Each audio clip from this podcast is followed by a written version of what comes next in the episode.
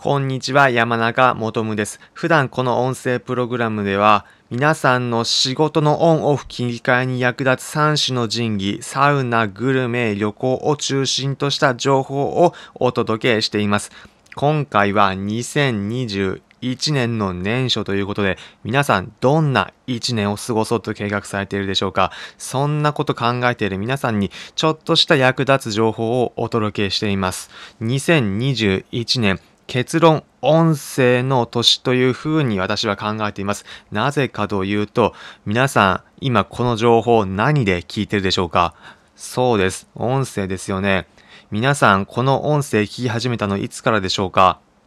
ま、例えば5年前からずっとこういった音声配信アプリ使っているという方はなかなか少ないんじゃないでしょうか。3年前もそうでしたでしょうし、なかなか皆さんの中でも1年前だったり半年前ぐらいから、中には1ヶ月前から新たに使い始めた、そんな方も多いんじゃないでしょうか。そうです。この音声配信の市場、今、一番盛り上がっているポイントなんです。まあ、例えばデータベースで事実ベースでお伝えすると、デジタルインファクトというところの調べによると、デジタル音声広告の市場規模、2020年は16億円だったそうです。それが5年後の2025年には420億円まで成長するそうです。5年で16億から420億という桁違いの、それこそ本当に文字通り桁違いの成長速度で伸びていく。それがこの音声に関わる市場だそうです。というように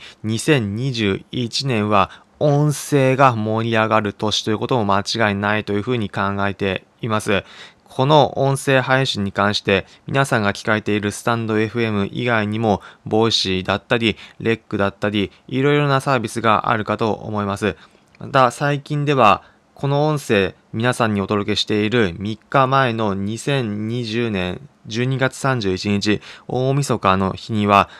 ホリエモンこと堀江貴文さんもプロデュースされた雑談という音声配信のアプリも新たにベータ版でスタートしました。音声であれば、ここで聞くっていうことがまだ定まっていないのが、この2021年の年初の状況です。皆さん、動画だったらどのサービス使うでしょうか？大体の方、YouTube というふうに答えるかと思います。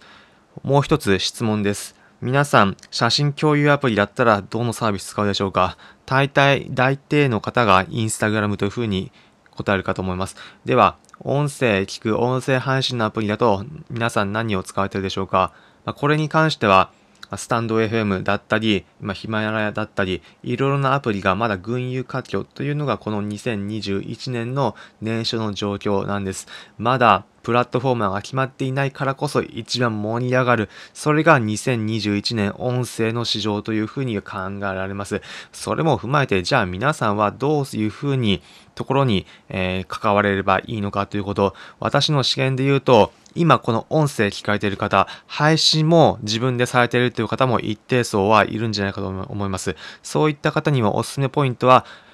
2021年は騙されたと思って毎日音声配信することをお勧めしたいというふうに考えています。配信することどうかなと思っている方もやってみたら楽しいというのが私の結論だったので、毎日音声配信してみると聞いてくれる人がいて、そこから交流も生まれてくる。それこそ家の中でも手軽にできるので、とても楽しい経験になること間違いないと思います。なので、皆さんの中でもちょっとどうかなと考えている方も音声やってみることを楽しいのでおすすめです。また、なかなかなと考えている方に関しては、ライブ放送なども含めていろんな方の音声聞くことで新たな世界観なども触れることができるかと思います。特にライブであればその場で質問できるってことも面白いポイントの一つですよね。皆さんも2021年は音声の年、ぜひいろいろなコンテンツ触れて楽しんでいただければというふうに思います。私のこのプログラムでも少しでも皆さんの生活に彩りを与えるような生活が楽しくなるコンテンツをこれからも毎日更新でお届けしていくように考えています。皆さん2021年もどうぞよろしくお願いいたします。お相手は山中もとむでした。それでは皆さんまた次回お会いしましょう。